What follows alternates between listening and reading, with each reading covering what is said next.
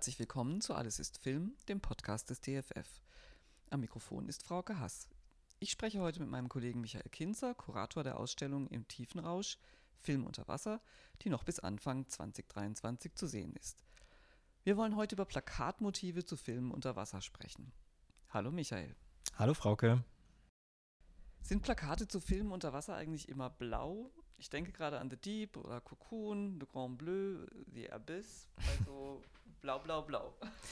Ja, die Liste der, der blauen Wasserplakate ist auf jeden Fall sehr lang und ich würde sagen, macht auf jeden Fall den Großteil aller Plakatmotive aus zu diesem Thema, ist ja auch irgendwie naheliegend.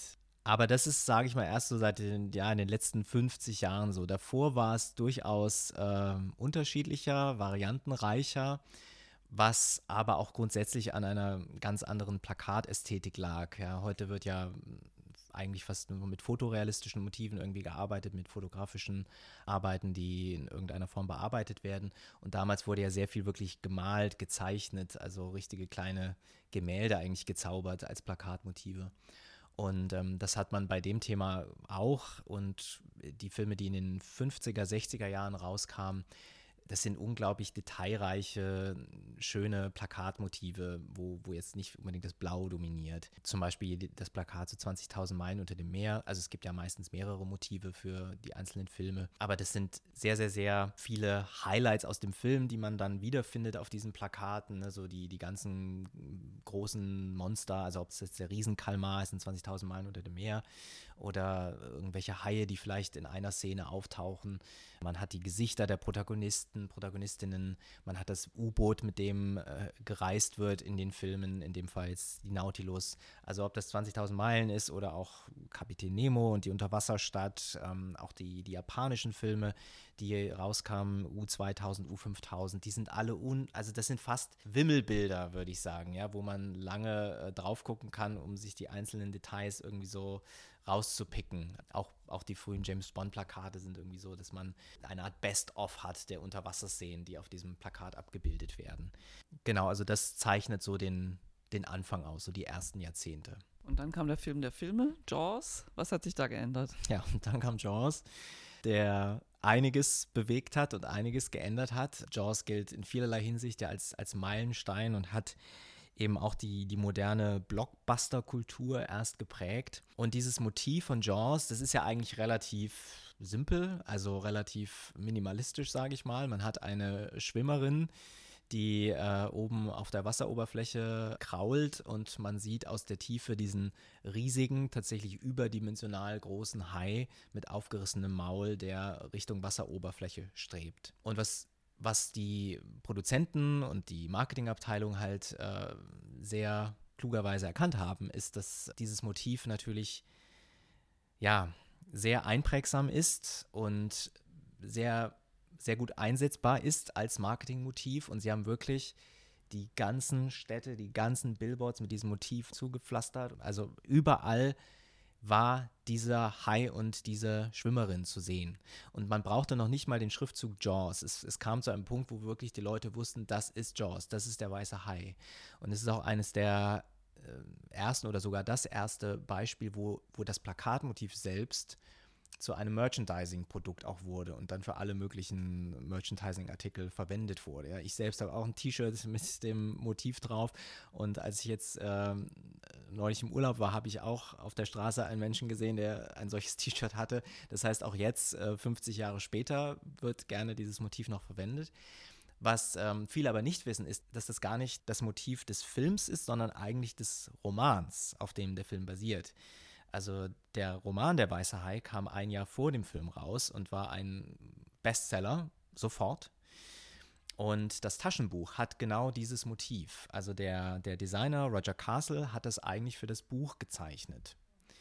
Und der Verlag hat den, den Filmleuten gesagt, klar, könnt ihr verwenden, wenn ihr wollt. Und äh, hätten sie mal ein bisschen extra Geld dafür verlangt, dann hätten sie einen schönen Profit gemacht. Das Einzige, was geändert wurde, war, dass die Schwimmende, also das quasi durch das Wasser, das sie aufschlägt, mit ihren Kraulbewegungen ihre Brüste bedeckt. Das heißt, das Originalmotiv für das Taschenbuch war ein Ticken freizügiger. Und für die breite Vermarktung Als Filmplakat hat man es dann halt ein bisschen zurückgenommen. Und dieses Plakat war halt unglaublich einflussreich und hat viele, viele, viele Nachahmer gefunden. Also alle Tierhorrorfilme nicht mal nur unbedingt die, die unter Wasser spielen, aber natürlich vor allem die, haben das wieder aufgegriffen und der Hai wurde dann eben ersetzt durch das entsprechend andere Tier oder Monster. Zum Beispiel der Film Piranhas, der 1978 rauskam. Da hat man halt einfach den Hai durch die Piranhas ersetzt. Oder das äh, Wiederaufführungsplakat von Moby Dick sogar, der ja aus den 50er Jahren stammt. Selbst die haben das nochmal ein bisschen angepasst und haben dann auch den weißen Wal aus Moby Dick auch quasi in so einer Aufwärtsbewegung gezeichnet, äh, der nach oben strebt. Und das in Verbindung mit einem zweiten Plakat, was äh, 1977 äh, erschien, zu The Deep, wo wir in dem Fall nicht den Hai haben, der Richtung Oberfläche strebt, sondern die Taucherin. Diese Kombination wurde dann vielfach immer wieder verwendet. Also entweder ist es die tauchende Person, die an die Oberfläche will, oder es ist eben das Monster, das an die Oberfläche will. Und das sieht man heute immer noch zum Teil, ja, dieses, dieses Motiv. Und, und auch gerade so dieser, diese Anspielung auf Jaws findet man heute noch. Also ähm, es gibt ein Ankündigungsplakat für den Film The Mac, wo ähm, man sieht, wie also diese Tauchenden Richtung Oberfläche streben und der Hai sein Maul aufreißt und sie schnappen will. Und unter diesem Hai ist nochmal ein größerer Hai, der ebenfalls das Maul aufreißt. Also eine Art, ja, Anspielung darauf. Oder wir haben eine Aufsicht auf das Wasser drauf, auch, auch für The Mac, wo man das riesige Haimaul quasi von unten sieht, also wie es unter der Wasseroberfläche jetzt nach oben kommt und wir haben die Draufsicht, die Vogelperspektive. Also es gibt, gibt da sehr viele ja, Nachahmer. Parodien natürlich auch und The Shallows 2016 ebenfalls. Man sieht die Surferin auf ihrem Surfbrett oben auf der Wasseroberfläche und man sieht den Hai, der unten drunter im, im dunklen Blau äh, vor sich hin schwimmt. Das war schon bemerkenswert, dieses Motiv. Was sagst du denn zu der sexistischen Keule oder dem sexistischen Aspekt dieses Plakats? Die nackte Frau als Appetithappen für einen riesigen Hai oder für ein riesiges Haimaul. Ja, das ist äh, definitiv äh, sexistisch und äh, hat vermutlich auch zu der ähm, also ne, Sex and Crime äh, verkauft sich, hat vermutlich auch zu dem Marketingaspekt mit beigetragen. War aber tatsächlich nicht das erste Plakat, wo das äh, gemacht wurde. Also schon in den 50er Jahren die, die Goldene Galeere Underwater mit Jane Russell, da sieht man sie schon im äh, aufreizenden roten äh, Bikini und der Hai schwimmt im Hintergrund herum. Oder auch der Schrecken vom Amazonas, Creature from the Black Lagoon, wo das Monster die, die Frau auf seinen Arm trägt, die, die bewusstlose Frau. Davon gab es eine Version in Deutschland zum Beispiel, die, die verboten wurde, auch weil es zu freizügig war und musste ein anderes Motiv her. Also das findet man auf vielen dieser Plakate, weil das natürlich, äh, das sind alles Genrefilme, es sind alles Abenteuer, Horror, Fantasy-Filme, die natürlich mit Klischees, mit Stereotypen arbeiten und die nicht nur bei der Unterwasserthematik natürlich ganz viel auch mit diesem Klischee der, der hilflosen Frau als Opfer, die vor dem Monster flieht, spielen. Und natürlich wurde das für, für das Marketing ausgenutzt. Natürlich findet man das so offensiv und so äh, explizit heute nicht mehr und würde man heute jedenfalls nicht mehr solche Plakate anfertigen. Aber damals war das quasi Standard. Es gab auch viele Filme, die, also gerade die Nachahmerfilme vom Weißen Hai, die so ein bisschen in die Trash- und Exploitation-Richtung gehen, die so, so ein bisschen Bahnhofskino äh, fast irgendwie Flair haben das Grauen aus der Tiefe, zum Beispiel Humanoids from the Deep von Bob Larkin, auch Design das Plakat, der gleiche Designer, der auch das Piranhas-Plakat gemacht hat. Und das wird auch, das wird es komplett bloßgestellt und ausgeschlachtet und die, die Frau, die, die kreischend am Strand liegt und das Monster, was hinter ihr steht.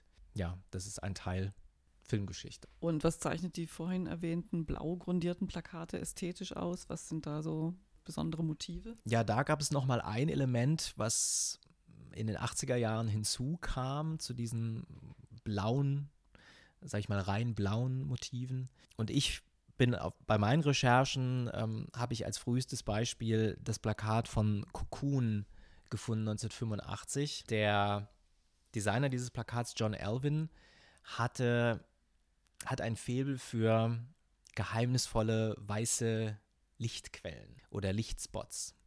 Und äh, eines der bekanntesten Plakate, die er gemacht hat und auch generell eines der bekanntesten Plakate der Filmgeschichte ist das von E.T., wo die äh, Finger von E.T. sich mit dem des Jungen berühren und glühen.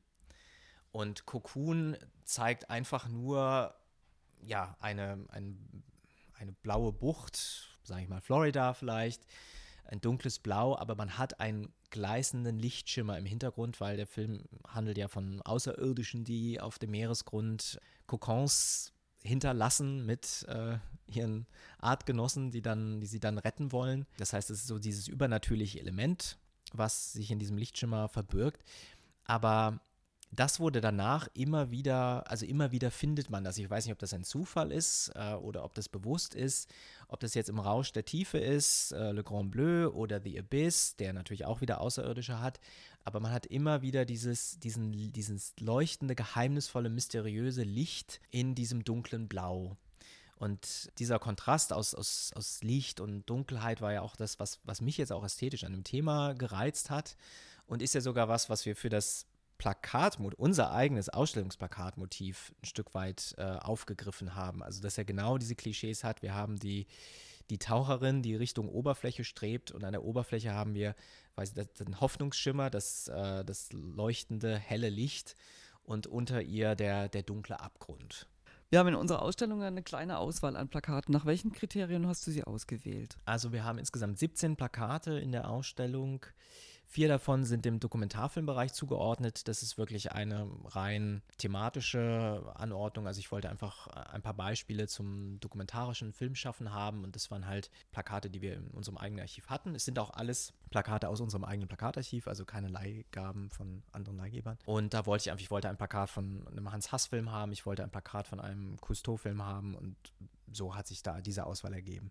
Und dann habe ich zwei Reihen von Plakaten, die ich eher nach ähm, visuellen Gesichtspunkten ausgewählt habe. Einmal eben eine Reihe, die dieses dunkle Blau aufgreift, über das wir eben gesprochen haben und eben diesen Lichtschimmer in diesem dunklen Blau, die einfach ästhetisch da, da sehr schön reinpassen in, in den Ausstellungsraum, eben zum Beispiel The Abyss, zum Beispiel The Deep. Und dann eine Reihe mit diesen Horrorfilm-Plakaten, sage ich mal, also wo, wo eben das andere, was wir besprochen haben, dargestellt wird, wo wir also das, das Opfer haben und das Monster, das sich hinter ihr, unter ihr verbirgt oder lauert. Ähm, also auch eine, eine Linie im Grunde dadurch bildet. Und ähm, das wird auf der einen Seite auch noch quasi angeschlossen durch ein großes A0-Plakat von dem Film Orca mit einem riesigen Orca-Wal, der quasi alle möglichen kleinen Menschen umschmeißt und mit sich reißt. Und ich habe das so angeordnet, auch wenn es jetzt natürlich nicht bewusst bemerkbar ist, dass genau spiegelnd dazu an der anderen Raumseite sehen wir den Orca in Free Willy, der ebenfalls in die Luft springt, aber eben in die Freiheit springt. Also quasi so eine Art Spiegelung dieses Motivs mit, mit zwei Seiten, den zwei Seiten, die der Orca im Film haben kann. Entweder der, der Freund, äh, der gerettet wird, oder eben das, das Monster, das ähm, die Menschen mit sich reißt. Hast du ein Lieblingsmotiv, äh, Plakatmotiv aus der Tiefe?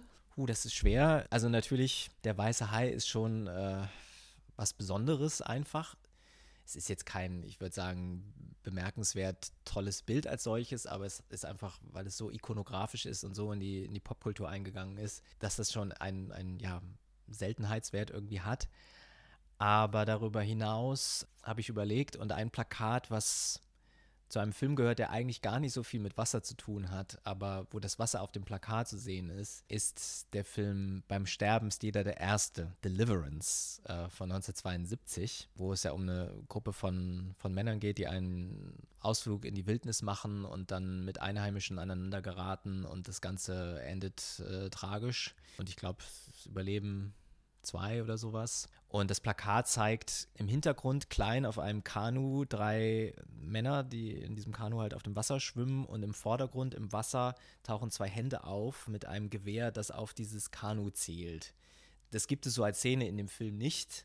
Ähm, es gibt nur eine kleine Albtraumszene, wo eine Hand aus dem Wasser herauskommt. Das ist auch eine sehr starke, eindrückliche Szene. Aber das ist einfach ein, ein, starkes Motiv. Es ist ein Stück weit natürlich ein absurdes Motiv, aber das ist auch eins, was mir einfach, was einfach hängen geblieben ist, so in meiner Erinnerung, als ähm, tolles Plakat auf dem Wasser zu sehen. Ja, vielen Dank. Das war mein Gespräch mit Michael Kinzer, Kurator der Ausstellung im Tiefenrausch, Film unter Wasser, die noch bis Anfang 2023 im DFF zu sehen ist. Wir lassen uns regelmäßig per Podcast berauschen vom ästhetischen Ausflug in die Tiefe. Wenn ihr nichts vom DFF verpassen wollt, abonniert gerne unsere Podcasts Filmgeschichte in Objekten oder Alles ist Film. Aber jetzt erstmal danke fürs Zuhören.